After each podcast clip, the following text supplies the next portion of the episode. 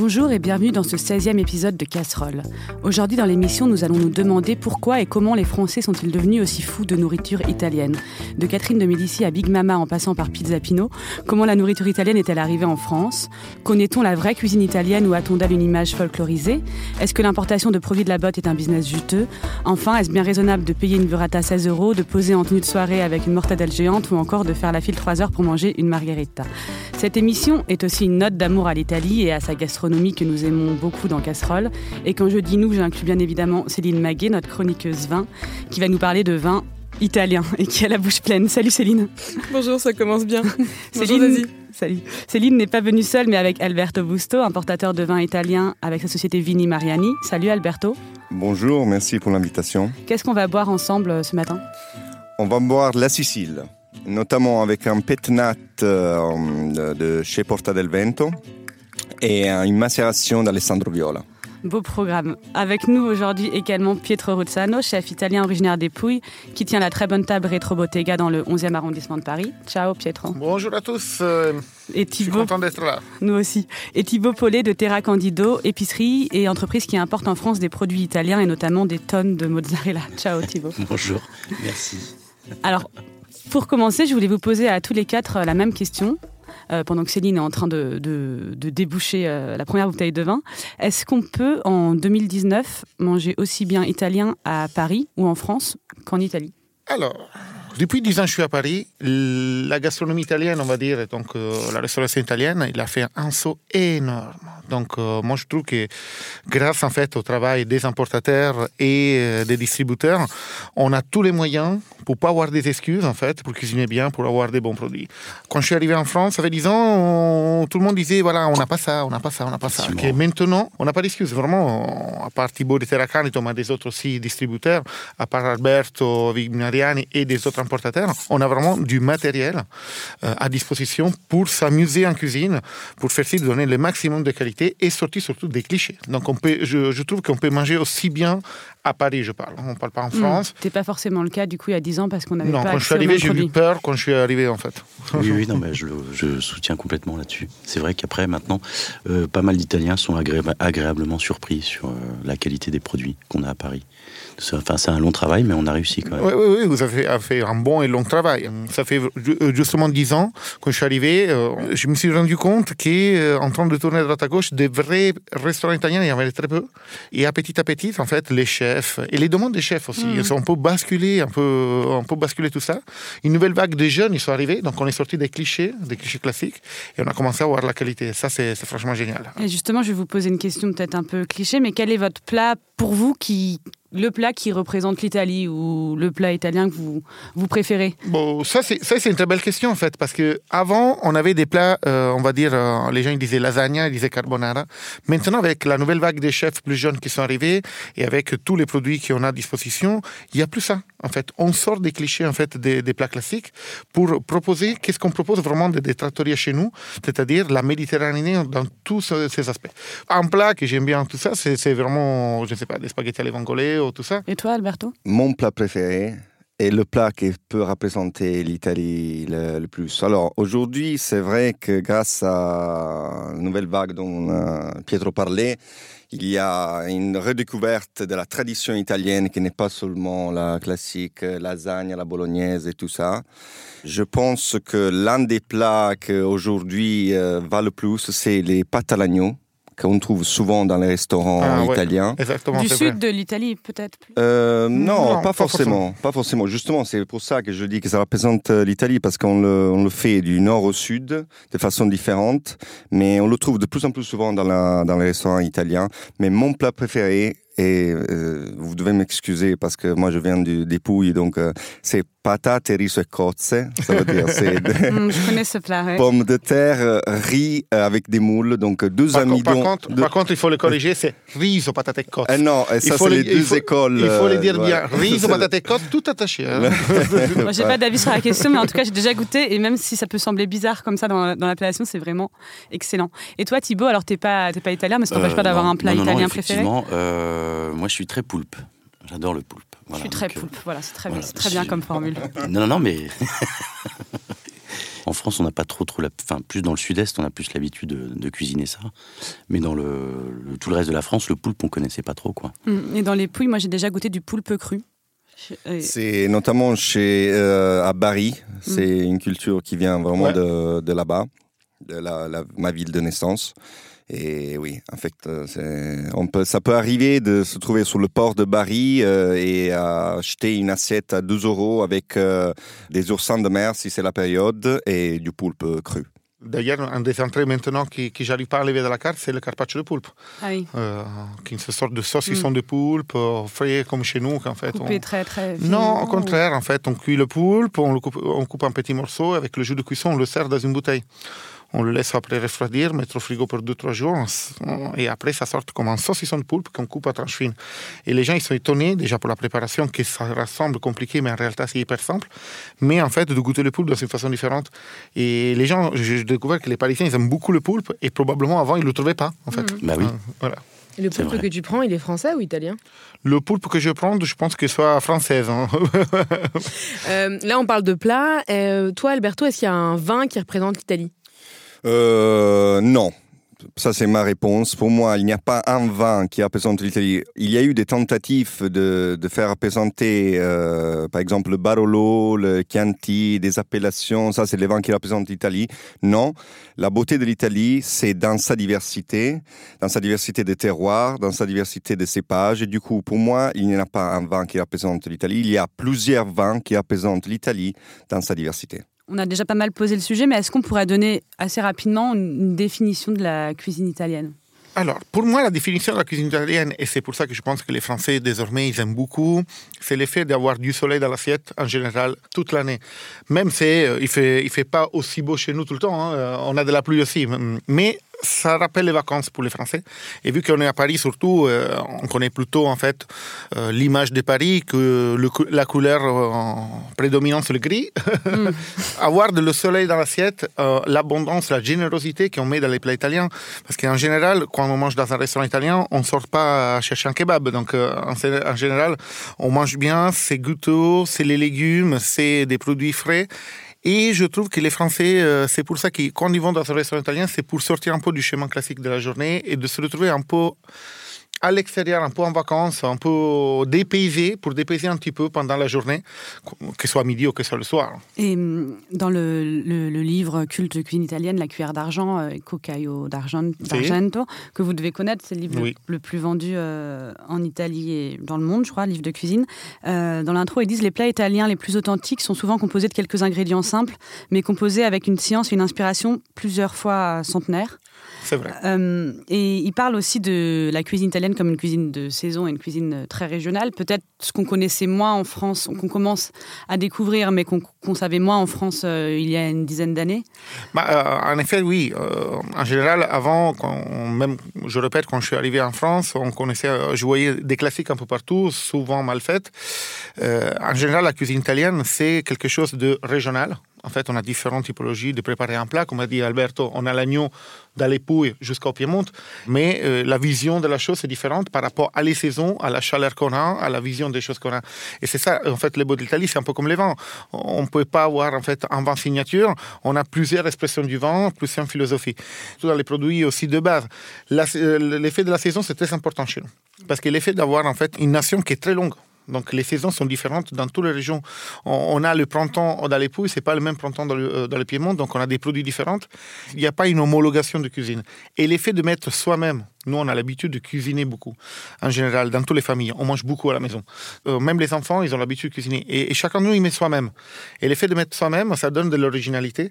Et ça, je pense que c'est pour ça que les Français, en fait, sont compris ça. Et ils aiment bien, en fait, aussi changer de restaurant. C'est-à-dire, voilà, il faut... Euh, Vous êtes d'accord avec ça, Alberto? Oui, euh, je partage ce que Pietro dit. Et pendant qu'il parlait, il m'a fait développer une autre pensée qui est liée à ce qu'il dit. Et c'est déjà que je pense que la cuisine italienne plaît beaucoup aux Français parce que c'est une cuisine essentielle où le produit, la matière première, est au centre de la chose. Exactement. Très peu de produits, très peu transformés, une cuisine directe. Donc aujourd'hui qu'on est dans une période dont le kilomètre zéro, l'éco-soutenabilité, l'agriculture euh, saine est au centre de l'intérêt mondial et en particulier en Europe, je pense que ça, ça prend une place importante dans l'imaginaire euh, français. Mais il y a une deuxième chose qui est, selon moi, doit passer comme message, que n'en parle pas beaucoup, mais c'est hyper important. La cuisine en Italie, c'est la maman, c'est la grand-mère, c'est la, c'est la femme qui gère ça. Quand on parle de cuisine en Italie, je pense par exemple à Massimo Bottura qui fait préparer ses pâtes encore à sa, à sa maman ou vrai. à sa tante. Donc c'est vraiment quelque chose qui appartient à la femme et pas dans un sens misogyne euh, où on doit contrôler. C'est, c'est vraiment quelque chose qu'on a donné à elle parce que c'est elle la reine de la, de la cuisine. Ça, Et là, on n'est qu'avec des, des hommes autour de la mais table. Massimo- Mais il y a- On parle de Massimo Bottura, premier restaurant du monde. On ne parle pas de n'importe qui. Donc, Mm. euh, c'est-à-dire qu'il a donné l'importance, en fait, à qui fait faire la naissance, a donné faire, en fait, la- la- une place en cuisine très importante. Mm. Même si les hommes, en fait, cuisinent beaucoup. Mon père, il cuisine tous les jours à la maison, mais Et Thibaut, toi, tu, tu le ressens du coup dans les, les personnes qui viennent pour acheter tes produits dans l'épicerie ou euh, cette envie d'avoir des produits euh, bruts, euh, très bien sourcés? Complètement, ouais. ouais, ouais, ouais. Mais oui, parce que euh, effectivement, comme disait Pietro, il y a dix ans, euh, on nous a façonné un palais qui n'était pas le bon en fait, euh, avec pas les bons produits en fait. Et aujourd'hui, effectivement, les gens sont assez euh, contents de savoir euh, qu'on peut enfin trouver les, les- les vraies choses Mm. en fait. et surtout, ils ont compris que la bouffe pas chère, ça n'existe pas. Oui. Ça, le produit, il faut le payer, la qualité, ça se paye. Pour ça, je ne sais pas si tout le monde l'a compris, mais on va en parler aussi parce que voilà, les mozza euh, galbaniques qui a d'ailleurs été rachetées par Lactalis, elles se vendent toujours très très bien et Bah de oui. plus en plus chaque année. Mais cette cuisine, elle est quand même la préférée des Français comme cuisine. Dans tous les sondages, c'est 64% des Français qui préfèrent la cuisine italienne euh, par rapport aux autres cuisines étrangères. Après, il y a la chinoise, ensuite l'espagnole, ensuite la marocaine, ensuite la, la japonaise. Et c'est vrai qu'en France, euh, elle est arrivée euh, apparemment notamment avec Catherine de Médicis, qui en fait est née Cateri- Caterina Maria Romola di Lorenzo de Médicis. C'est quand même plus chic. Bon, on ne garde pas ce nom dans les livres d'histoire. Si tu me le disais pas comme ça, je la comprenais pas. hein. Ça. Ça. Je, je la connais plutôt comme ça. Donc euh, elle, elle est arrivée à, à la cour de France avec euh, Louis XV et donc euh, ses cuisiniers sont, sont arrivés avec elle. Euh, après, je fais un grand gap dans le temps, mais je repense aux années 70 où sont arrivées justement les chaînes de cuisine euh, italienne en France, des chaînes qui ont été montées par des groupes français comme Pizza Pino, qu'on Ouais. voit toujours maintenant, Ouais. euh, Pizza dell'Arte. Alors effectivement, hein, on peut euh, ne pas aimer ces endroits, mais pour beaucoup, je pense, de gens de ma génération, peut-être de la génération encore au-dessus, c'est là où on allait manger euh, quand même italien. Italien. Bah oui, bon, de toute façon, vous vous êtes adapté au choix qu'ils vous ont donné, ça c'est sûr et certain. Ça, Effectivement. ça c'est normal.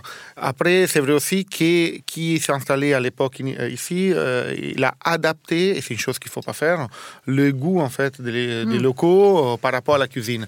On a vu des clichés, et encore on combat sur des clichés à table, hein, de moins en moins, parce que euh, c'est tout le monde en fait, il va dans une direction, ils vont taper à chaque fois sous le dessus et de ne pas avoir du parmesan sous des pâtes euh, forcément aux fruits de mer.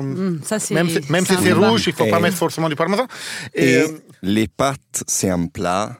La viande, C'est autre chose. Donc, Ouais. on les mange pas. ça. ensemble.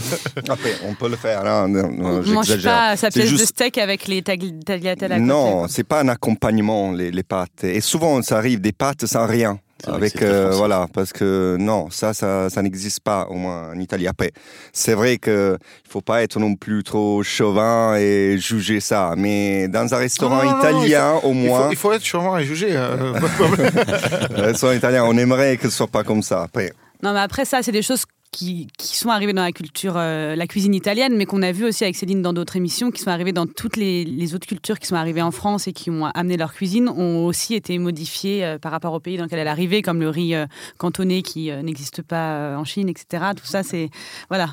Et, et chez Pizza Pino, ils servent toujours, ils servent toujours une, une carbonara avec de, de la crème la fraîche. crème fraîche. Ils la n'ont pas encore pris le. Voilà. carbonara normande, quoi. Et, et Pietro, toi justement, est-ce que tu peux nous dire pourquoi tu es arrivé à Paris pour ouvrir ton restaurant euh Je suis arrivé en France, euh, j'avais envie de découvrir en fait la France, mais directement. C'est un peu pareil en Italie en fait. On connaît la France un petit peu pour ses clichés, pour ses des choses, mais on la connaît pas vraiment aussi. Je peux dire par contre qu'on connaît beaucoup mieux, les Français connaissent beaucoup mieux l'Italie que les Italiens la France, à niveau gastronomique. Hein, ça c'est sûr et certain. On n'a pas de restaurant français à Rome. Hein. Hmm. On n'a pas de bistrot français où on mange français. Hein. Euh, on peut voir peut-être dans un gastro quelque chose qui vient de France, mais euh, on n'a pas vraiment un restaurant français. Qui est ici, en fait, on demande euh, la cuisine italienne. Donc, je suis arrivé en France comme ça. après, parce qu'il y a une grosse communauté aussi. Enfin, ouais, là, beaucoup, beaucoup d'Italiens qui sont venus. Oui, oui, oui. Depuis, en fait, les Français, ils ne sont pas allés en Italie, ils ne sont pas migrés en Italie. C'est nous qu'on immigré ici, donc, donc bien évidemment la culture de base, ça, ça a avancé à une demande de cuisine italienne. Après, quand je suis arrivé, euh, j'ai cherché de faire vite, d'apprendre le français parce que la France, elle est beaucoup nationaliste sur ça. C'est-à-dire que pour rentrer en fait dans les dynamismes euh, de Paris ou de la France, il faut y connaître en fait votre langue. Donc je me suis mis là pour six mois à faire ça et après, bon, après se sont enchaînés les boulots. Et après, tu as monté ton restaurant au bout de combien de temps où oh, Un an.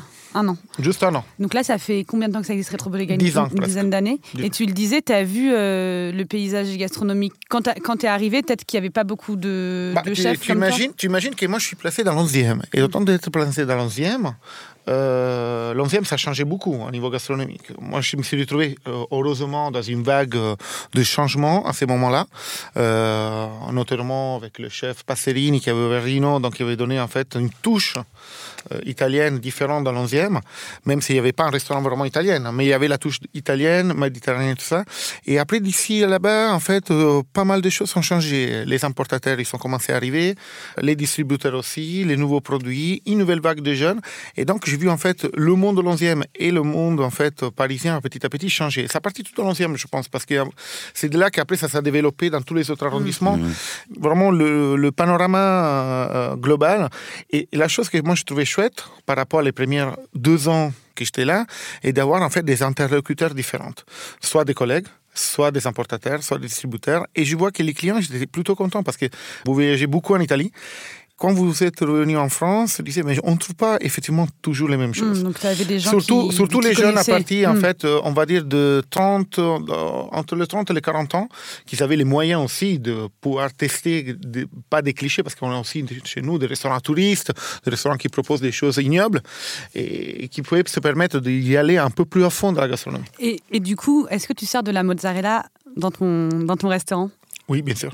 Ça, donc, parce que la mozzarella, c'est quand même un peu aussi le symbole euh, italien, euh, en France. Et donc, on en arrive à, ce sujet sensible. Comment c'est devenu un tel objet de, consommation euh, en France? Toi, Thibaut, tu, tu peux peut-être nous raconter chez Terra Candido comment vous vous êtes mis à importer de la mozza en France euh, à partir de quand Comment vous avez eu l'idée euh bah, euh, Alors, pour commencer, c'est Vincenzo qui a fondé la, société en 2009. Lui voulait promouvoir le terroir de, de son grand-père et de ses oncles, en fait, pour vendre l'huile d'olive de sa région, de Castelsilano, où il était en, Calabre. Et puis la mozza lui est tombée dessus, il a commencé comme ça. Et euh, moi, je suis arrivé en 2011 et on avait à peu près une trentaine de clients. Et effectivement, il y a eu un engouement sur la mozza réellement, si, si tu veux. Donc, euh, il y a les, les, puristes italiens qui mangent la mozza le jour même. Euh, sachant quand elle arrive, à, enfin moins maintenant on va dire pour le, la communauté italienne à Paris, mais euh, parce que quand elle, elle vient à Paris, elle a déjà trois jours quand on la livre, trois à quatre jours après la production. Et j'ai remarqué que le goût des Italiens, le goût des Français n'était franchement pas le même sur la mozza. Parce que les Français étaient en fait ce qu'ils imaginaient être une bonne mozza, c'est déjà une mozza un peu plus molle parce qu'ils étaient habitués à la manger un peu euh, plus molle, pas fraîche. Un peu plus, mm. voilà exactement. Mais ils préfèrent quand même, ils la préfèrent toujours comme ça. Hein. Mm. Tu leur fais goûter une mozza qui est beaucoup plus ferme et très fraîche, ils ont un peu plus de mal. Mmh. Euh, tu me disais que les quantités euh, que tu vendais, enfin que tu vends de mozza ont augmenté ah, euh, considérablement, par 10 ces dernières années? Bah, L'année dernière, en 2018, ils ont battu tous les records dans le monde en consommation de, de mozza. Donc du coup, ils augmentent aussi les prix. Et c'est vrai que les bufflons aussi sont produisent pas autant de lait qu'une vache. Donc forcément, il y a une il y a une vraie consommation et un manque aussi de, lait. Donc là, euh, c'est compliqué. Hein. Ouais, c'est très compliqué. Ouais. Donc, t'as, euh, as une idée de, enfin, est-ce que tu peux communiquer sur le nombre de mozza que tu, de tonnes de mozza que tu bah, Nous, euh, après, c'est très saisonnier si tu veux, mais effectivement, là, en 2018, sur la période mai-juin, toutes les semaines, on faisait à peu près une tonne, si tu veux, de, rien que de mozza de bufflon. Toutes les semaines Toutes les semaines, ouais. Après, il y a, y, a, y a la mozzarella, mais il y a aussi et surtout la burrata. Hmm. Ça, la burrata, c'est la mozza avec la crème à l'intérieur qui est très crémeuse. Exactement. Et qui Effectivement, la mozzarella, c'est devenu un produit central de la cuisine italienne. Mais pas seulement, parce qu'aujourd'hui, dans tous les restaurants, j'ai envie de dire 99% des restaurants français, il y a au moins soit la mozzarella, soit la burrata soit la mozzarella de Bufflon. C'est un produit vraiment qui est très versatile, euh, duquel on peut faire euh, un plat, on peut faire une entrée. Bah, il n'y a pas de travail à faire. Hein. Il y a pas, voilà, c'est une mise en place rapide. Une mise en place rapide. Et c'est vrai ce qu'il dit Thibaut, que les Français ont un goût euh, un peu plus breton sous la mozzarella. ça, ça veut dire quoi, ça? Non, je veux dire, tu dis breton, c'est du nord-nord, vraiment Oui, non, parce que, en fait, moi, j'ai parlé, comme la burrata, quand même, c'est un produit dépouille. Elle était inventé, on ne sait pas si c'est Gioia del Colle ou Andrea, c'est une guerre, c'est pour ça qu'on n'a pas l'AOC sur ce produit-là. Ils la font même en Égypte. Les Français aiment les burrata qui ont une quantité de crème fraîche à l'intérieur supérieure à celle des environ le 40% de, plus. Moi, j'ai parlé avec des producteurs de burrata dans, les pays, donc c'est vraiment une question culturelle. Ils les aiment plus comme ça. La mozzarella normale, celle qui vient d'être faite, elle n'est pas molle. Au contraire, elle est dure. Elle est, quand on la mâche, on sent même euh, un grippe sous les dents. Et ça, les Français ne sont pas vraiment habitués. Et d'ailleurs, ça, c'est mozzarella qui est totalement privée de conservateurs, tout ça. Et du coup, c'est très difficile à faire arriver à cet état-là. Euh, c'est impossible. dans, les pouilles, tu as rencontré des producteurs qui faisaient exprès des burrata pour le marché français. Absolument. Voilà, ouais. Absolument. Parce que ça, on se dit, pardon, mais ça doit être hallucinant, euh, vu le nombre de burrata, de mozzarella et tout que réclament les Français. Il y a des producteurs euh, italiens qui se mettent à, à produire que pour le marché français Exactement, ouais, effectivement. Et adapté en plus, c'est ce que, ce que disait oui, tout à l'heure, c'est aussi adapté dans l'autre sens, puisque mm. s'il crée avec plus de matière grasse, c'est comme nous quand on s'est adapté au palais français. Mm. Même les producteurs jusqu'en Italie sont adaptés en fait. Mm. Et en plus, ça c'est plus, c'est plus rentable, parce que la quantité de mozzarella c'est inférieur au bénéfice de la matière grasse, que c'est moins cher. Du coup, c'est même, même au niveau... Enquête. Voilà, enquête exclusive aujourd'hui avec Céline Maguet. Est-ce que aussi les, les producteurs de mozzarella peuvent les vendre plus cher ce qu'ils les vendraient dans les Pouilles ou, ou euh, en Italie? Ils peuvent les vendre plus cher aux, Français qui sont prêts à manger des mozzarella ah bah, à 16 ah bah euros. Moi, moi, en tant que grossiste, je, je l'achète plus cher qu'un grossiste italien, hmm. déjà ils me la vendent beaucoup plus cher. Et ils en profitent. Mais même, ils ont envie de, même, de vendre directement, euh, de, squeezer le distributeur de plus en plus. Oui, c'est vrai. moi, en tant que restaurateur, j'ai souvent des mails ou des propositions de livraison directe. Mais oui. comment faire, faire une livraison directe euh, pour une quantité? Moi, j'ai 16 couverts à 6. Euh, ah, mais non, mais non vos livres. mais non, il y a des autres qui font le travail. Moi, je préfère la, commander trois fois par semaine et me la faire livrer trois fois par semaine. Et il y a aussi euh, une grande consommation de, de mozzarella industrielle. Euh, je le disais tout à l'heure, et c'est Lactalis qui a racheté Galbani. En 2017, les Français ont consommé 80 000 tonnes de fromage italien, des fromages industriels. Et donc, le directeur des achats de Lactalis se félicitait que les Français mangent plus de mozzarella l'hiver que de raclette. donc, ah, voilà. Et là, on parle vraiment de, de, produits industriels. Donc il y a cet engouement pour la mozzarella qui est mhm. de plus en plus grande. Est-ce que euh, c'est pareil euh, avec le, vin italien Céline, on arrive à, ta chronique. Ah. Et on va enfin pouvoir boire ce qu'on a dans nos verres. on, a commencé.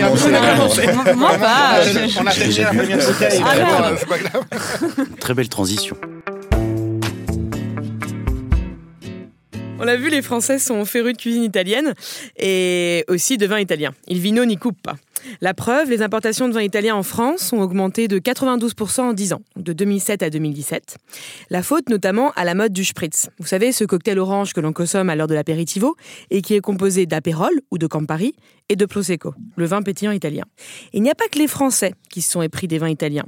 Récemment, dans la presse culinaire américaine, on s'est étonné de voir la sélection de vins de Courtney Kardashian. Oui, Courtney Kardashian, star de la télé-réalité, qui fait l'éloge des vins naturels sur son site internet. La même Courtney qui a quand même fait une vidéo sur YouTube qui explique comment manger un Kit Kat. Au cas où vous ne saviez pas le faire, vous pouvez regarder. Hein. On s'étonne de la qualité de la sélection, notamment des vins italiens qui sont en majorité. J'aimerais bien vérifier avec toi, Alberto, expert S20 italien, ici présent à mes côtés, si ce sont réellement de très bons vins naturels italiens. Alors en voilà quelques-uns. Je t'ai imprimé ça. C'est la sélection de Courtenay alors. Nos Courtenay Kardashian qui s'est mis au vin naturel. En tout cas, sur les vins français, il n'y a rien à dire. Ah, j'étais très impressionnée par sa sélection. Ah là, à vue d'œil, vous vous dites quoi? Alors, bah, la Moresca, oui. Donc Pietro, expert vin italien. bah, ouais, écoute, euh, les deux, le, le vin que j'ai ici, déjà dans les mains, Jean la Moresca, c'est super bon, donc déjà pas mal. Qu'est-ce qu'il y a sur les autres papiers? Il y a, euh, Al- alors nous on est en train de boire Alessandro Viola et Ouais. dans les conseils de la Kardashian il y a euh, Alessa- Aldo Viola, c'est son a- frère. C'est son frère, Aldo. ouais. Et ça c'est très très bon. Ouais. C'est un catarrate Moi- de Sicile, très très bon en Ouais. nature. C'est quoi, le Oui. Bianco? C'est Si. Bianco Viola? Ouais. Non, il Crimiso. Le Crimise, ouais. Euh, après il y a son frère aussi, euh, parce que... Ouais, Arrête de faire la pub de tes ventes. Non, non, il y a- Le frère de Kardashian C'est elle, c'est elle qui a fait. Il a mis les, les deux frères, Alessandro Ah, avec il son les blanc de blanc oui. et Aldo.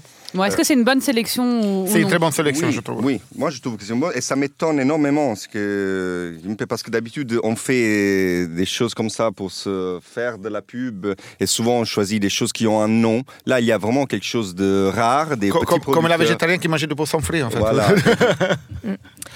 voilà. Bon, revenons-en à nos moutons. Parlons un peu de toi, Alberto. Oui. Donc, il y a trois ans, tu as créé une société d'importation et de distribution de vins italiens en France, Vini Mariani. Aujourd'hui, Vini Mariani, c'est combien de vignerons, combien de restaurants distribués Alors, le vignon, c'est 37.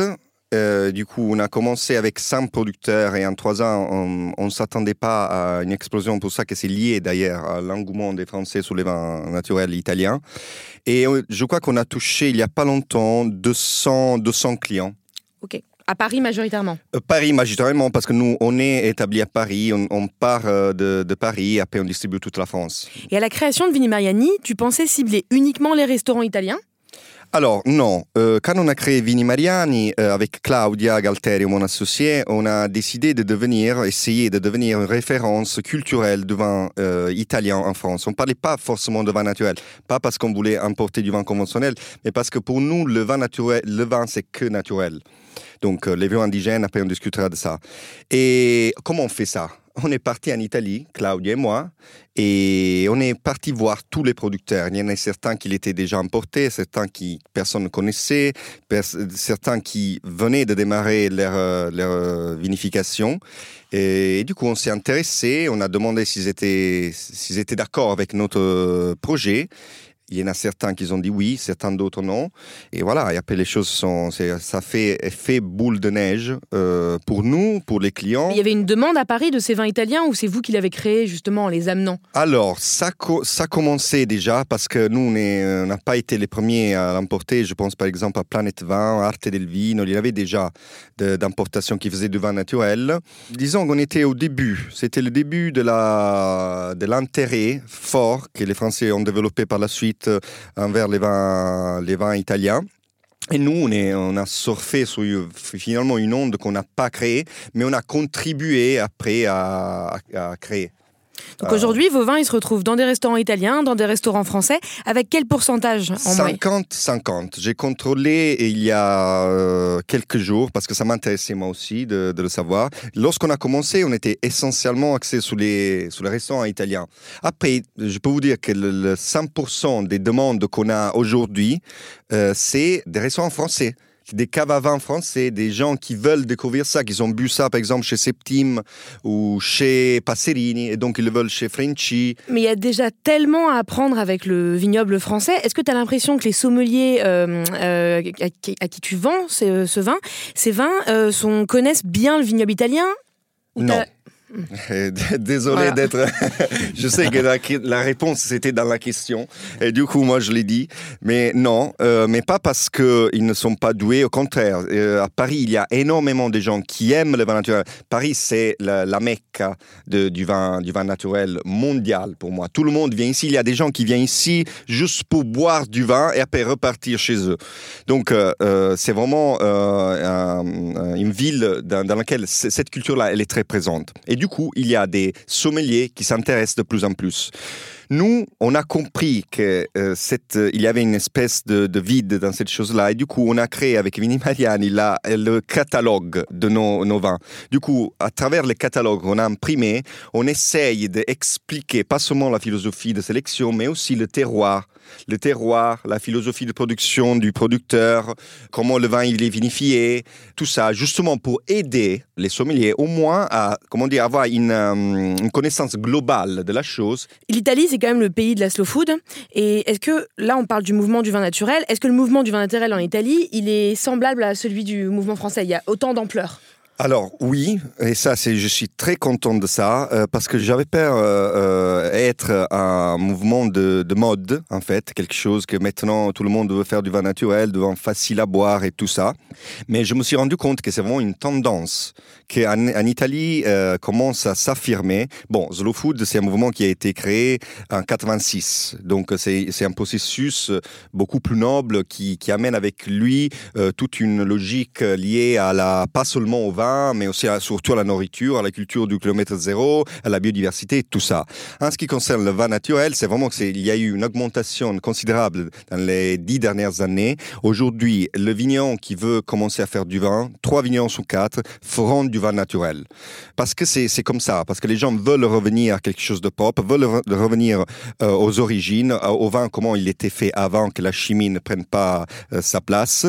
Ils veulent valoriser leur terroir parce que c'est une façon aussi de s'affirmer eux-mêmes. Il y en a énormément aujourd'hui en Italie. On le voit, nous aussi, avec la, la quantité des gens qui participent au salon en tant que producteurs et la quantité de salons qui se créent chaque année en Italie. Et maintenant, j'aimerais vous faire écouter, euh, j'aimerais vous faire écouter un, un petit medley, un petit son.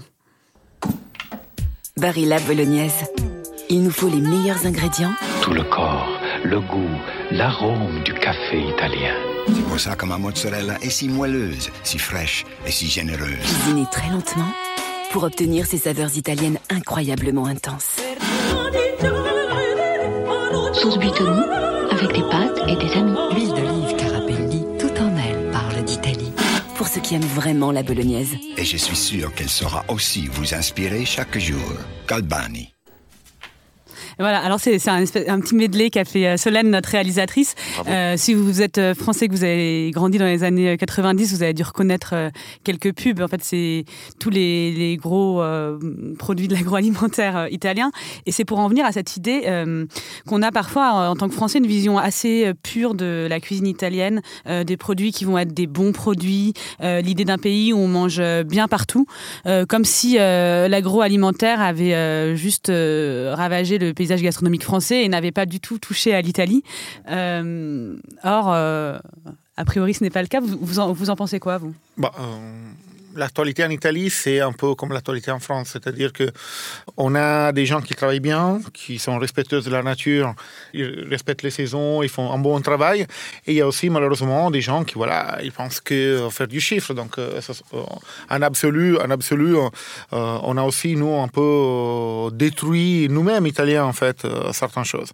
Après, et de plus en plus, c'est compliqué, comme dans tous les mondes, d'avoir accès aux bons produits. Après, euh, bien évidemment, c'est du business. Même dans les on va dire, dans les grandes chaînes, euh, tout le monde est, est, est contre Farinetti avec euh, son ouverture. Euh, on de va grand... en parler. Farinetti, ouais, c'est ouais.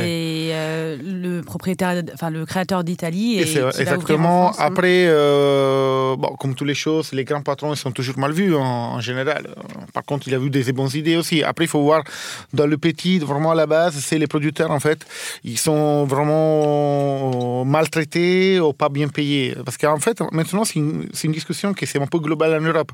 Le petit producteur qui, travaille, qu'il soit français ou italien, qui produit le lait, ou qui fait les légumes, ou qui fait du vin, effectivement, il gagne bien sa vie. Effectivement, c'est rentable en fait faire ce genre de travail. Faire de la qualité en petite échelle, c'est vraiment rentable aujourd'hui. Euh, et c'est surtout le consommateur.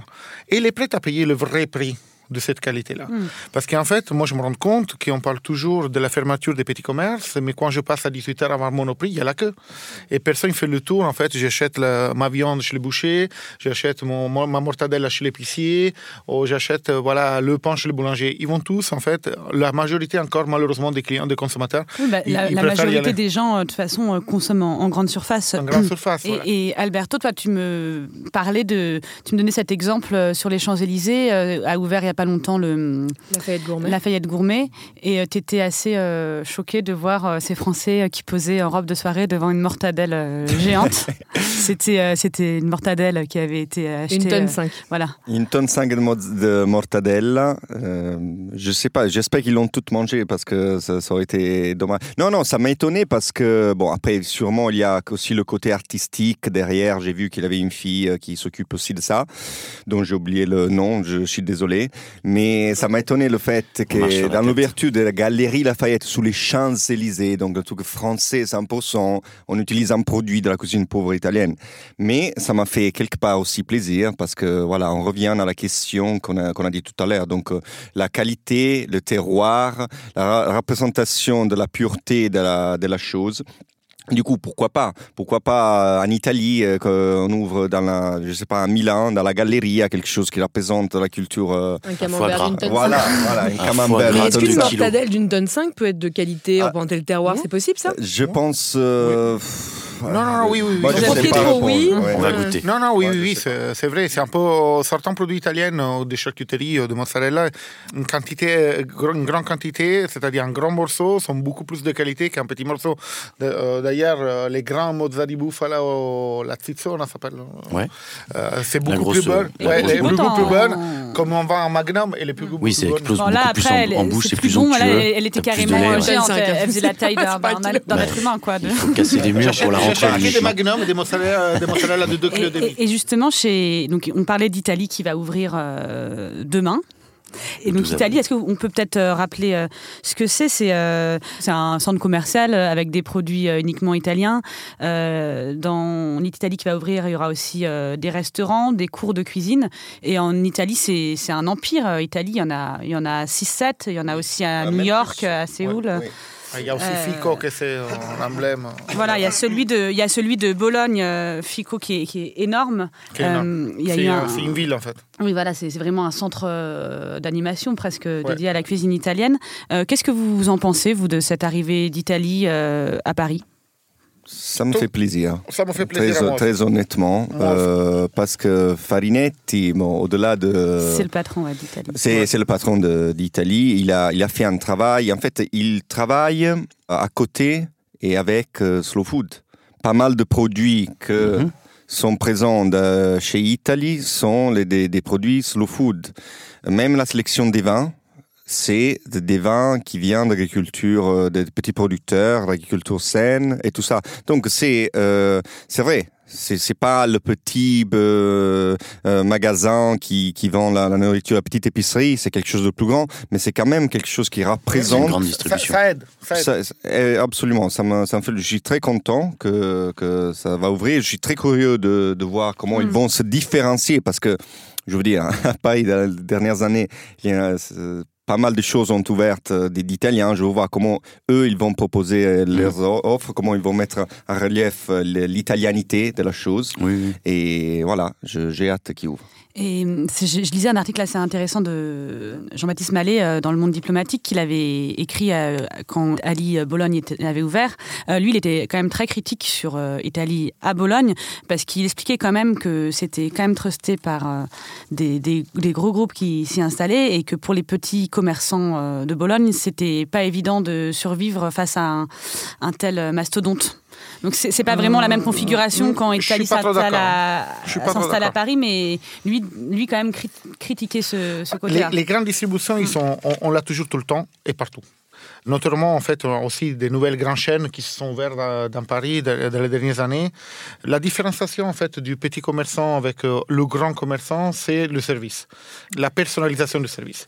Notamment, moi, j'ai- on a Ifmama qui est ouvert à 150 mètres de chez moi et j'ai pas vu une baisse de travail, même euh, j'ai eu une augmentation de travail. Mm. Pour le simple fait qu'on ne peut pas comparer le service ou la- l'attention qu'on peut donner, euh, à, que peut donner un petit commerçant, comme une petite épicerie, ou comme en fait euh, un petit restaurant comme le mien, que j'ai 16 couverts. Tu ne peux pas demander la même attention dans un, un lieu où il y a 200 couverts. Et du euh, bruit. Donc, et, euh, et Et Thibaut, toi, peut-être Ouais, tu n'as pas exactement le même avis parce qu'en tant que petite entreprise, enfin, vous êtes plus si petit, mais qui importe oui. des produits italiens, euh, c'est peut-être Bah, plus compliqué d'être face à un. Je, je sais pas quoi dire, Tu moi. J'attends de voir Mm. aussi, donc on, on verra bien. Mais effectivement, ça fait quand même 2-3 ans qu'on les attend. Mais, Parce que euh, tout le monde est au courant à Paris. Bon, quoi. À Bari, de, euh, dans les Pouilles, euh, et je ne sais pas s'il a, p- p- a fait déjà faillite, mais c'est c'est pas loin, parce que justement... euh, Personne n'y va, quoi. Mais non, mais les gens ne vont pas c'est- faire les courses dans ces genres de lieux. oui, voilà. y va.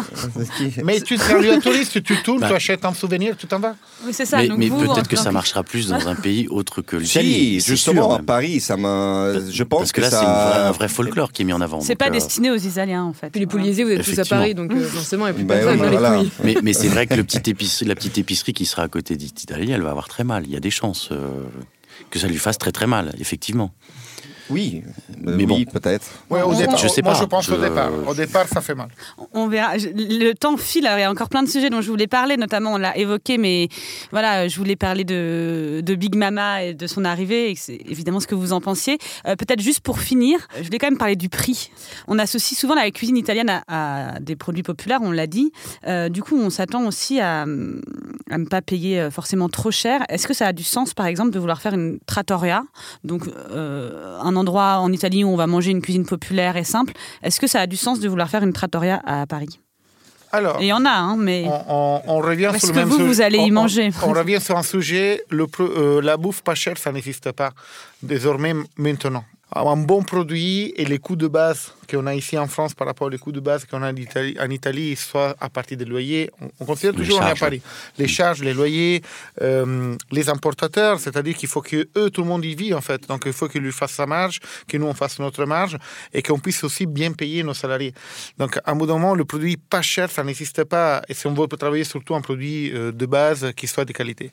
Donc je trouve qu'on fait une, euh, faire une trattoria à Paris euh, en, en, des pâtes euh, à 7 euros, 8 euros comme chez nous, ça, ça peut être jamais faisable. Disons que penser de, de payer à Paris le, le même prix qu'on a payé en Italie lors de nos vacances en août, euh, c'est c'est- Non. c'est pas possible. Pas possible. Euh, une simple question de coût, de coût de la vie, de, plein de choses. très bien.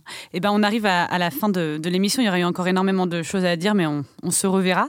Euh, à chaque fin d'émission, je demande un, un conseil euh, aux invités. Euh, Céline, est-ce que tu as, un conseil? Ça peut être un livre, un resto euh, Euh, moi, en fait, c'est pas du tout un livre italien, c'est un manga japonais qui s'appelle Les Gouttes de Dieu de Daichi Aji, qui est très connu. Et euh, c'est l'histoire d'un fils d'un critique de vin qui est dégoûté par euh, le vin à cause de son père qui lui faisait tout renifler et Mm. commenter quand il était petit, et qui doit, pour obtenir l'héritage de son père, retrouver un vin mystère. Et en fait, ce, ce fils est euh, acheteur de vin. Et il y a tout un, tout un, un, un tome qui est consacré à une, euh, un combat contre un de ses collègues qui adore les vins italiens et qui ne fait que dénigrer les vins français. Mm. Qui leur trouve toutes les tares, euh, surtout celles d'être chères. euh, Et il, il fait louange des vins italiens en permanence. Et il dit que ce sont les plus grands vins du monde. Il est super ce manga. Moi, je me suis arrêtée au tome 15 parce qu'après, ma bibliothèque a fermé. voilà. Mais super manga. Euh, Alberto, est-ce que tu as un conseil? Comme on parle de vin, j'ai pensé à un livre que j'ai beaucoup aimé et qui m'a beaucoup bouleversé quand je l'ai lu sur le vin, c'est Vino al vino di Mario Soldati. Pourquoi? Parce que c'est un voyage romantique que Mario, qui avant d'être un connaisseur de vin, c'était un intellectuel italien, un écrivain. C'est un voyage romantique dans l'Italie. Et c'est euh, dans, dans le livre, euh, il y a la description de la façon dont on travaille les vignes. On est en 69, donc c'est vraiment, ça fait 50 ans. Et son rêve, rêve final, c'est qu'à la fin, l'artisan l'emporte sur l'industrie qui à l'époque commençait vraiment à devenir importante. Donc c'est un peu la chose que 50 ans après, on souhaite nous aussi, que les- le produit artisanal l'emporte sur le produit industriel. Est-ce qu'il existe en français, ce livre? Je- oui, Comment il s'appelle, tu sais? Non. On mettra les références sur le. Euh, je pense, toujours a- Albino, je l'ai cherché. Il y a une histoire chez nous dans les Pouilles qui a Trani, euh, il avait ouvert en fait un McDonald's dans la Mm. même place. Il y avait un, euh, un- boulanger qui vendait de la, de la focaccia à la coupe. Et ben le McDonald's a fermé la porte. Personne Mm. il allait acheter euh, un burger. Tout le monde achetait un, un morceau de focaccia à un euro en fait. Hmm, Ça, on Et, peut, euh, on- ouais, on c'est- peut comprendre. Ouais. Toi, Pietro, est-ce que tu as un- un- une recommandation à, à Une recommandation pour les Français de ne pas suivre la masse et de choisir en fait le restaurant, pas pour leur queue, mais pour, pour leur âme en fait. D'aller manger chez Retro Bouteille. Bon, Par exemple. par exemple, oui, mais bien évidemment, c'est à moi, mais il y en a vraiment énormément maintenant qui, qui font de la qualité, qui, font, qui ont besoin aussi de travailler et qui ne peuvent pas se permettre, malheureusement, un attaché de presse que ça coûte hyper Mm. cher. Et, et Thibaut? Euh, bah, moi, je suis pas trop lecture, donc j'aime bien regarder des documentaires sur Internet. On n'a pas trop parlé de pâtes, mais quand même en France, on est des très très gros consommateurs de pâtes. Même juste après les Italiens, je crois que c'est 30 kilos par tête euh, à l'année. C'est regarder des, euh, des interviews de euh, Fulvio Pietrangellini. Ah, Et c'est c'est juste top. Aller sur Internet, c'est très intéressant. Le, le type dégage un- une, une- une innocence, une candeur. Il est très calme et c'est pour qui super. ne connaît pas, Fulvio Petrangellini, c'était un des premiers restaurants italiens euh, Voilà. avec Gamberosso. Tu parlais du Japon. euh, Au Japon, Que il est sacralisé comme le, le dieu des pâtes là-bas. Tu vois. On mettra toutes ces références euh, sur, sur Internet. Euh, merci à vous. Je, moi, je vous recommande euh, euh, la cuillère d'argent dont je vous ai parlé. Ça coûte 39 euros, mais ça vaut la peine parce qu'il y a 2000 euh, recettes, il y a des techniques, il y a du vocabulaire euh, italien. Je vous recommande évidemment euh, d'aller euh, acheter votre mozzarella candido et d'aller dîner chez, chez Pietro et puis de boire euh, le vin d'Alberto. boire des coups avec Alberto. Et boire des coups avec Alberto. Euh, je vous on, le- mets, on le, euh, on le trouve chez moi, les vins d'Alberto. Voilà. Euh, non. Allons, oui. chez, allons chez Pietro. Oui. Merci à, à Solène qui a réalisé cette émission, à Camille et Diane qui l'édite. Je vous remets toutes les références dont on a parlé sur le site de Binge et sur la page Facebook de l'émission Casserole. Si vous voulez me parler de gastronomie italienne, vous pouvez m'écrire à zazie.binge.audio ou sur mon Instagram zazie miam miam. Ça me fait toujours très plaisir de recevoir vos messages. Euh, N'hésitez pas non plus à mettre 5 étoiles sur iTunes. Je vous dis à dans 15 jours et en attendant, n'oubliez pas de bien manger. C'est important.